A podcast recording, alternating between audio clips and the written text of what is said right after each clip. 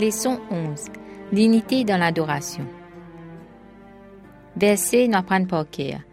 Apocalypse 14, versets 6 et 7. Après Pentecôte, ban premier chrétien, qui passe de les temps dans l'adoration. Je type dépanne l'enseignement ban apôtre, ban doctrine, l'eau communion entre frères et sœurs, partage du pain et la prière. Ça la joie qu'ils ont fin gagner quand ils fin connaître, qu'ils hésitent, ni même Messie, l'accomplissement ban l'accomplissement de prophétie dans l'Ancien Testament fin rempli de l'équerre avec mon action de grâce et de respect pour bon Dieu.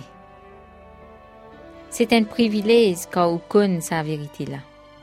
Ban premier chrétien, ti senti qu'ils ont besoin passe les temps entre frères et passe les temps à prendre, faire la prière, tout ça pour qu'ils te montrent bon Dieu, de remerciement qui dit révéler dans cela vie, la mort et sa résurrection.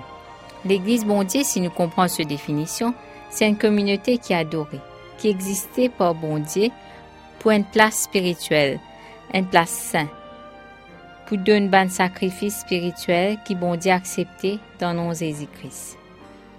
Quand nous montrons nos gratitude envers bon Dieu, dans l'adoration ensemble, ça transforme les cœurs et l'esprit bandimoun pour ressembler caractère bon Dieu et préposer pour le service. Laissons sa semaine-là concentrer le sens que l'adoration est et que manière qui préserve l'unité entre ban chrétiens.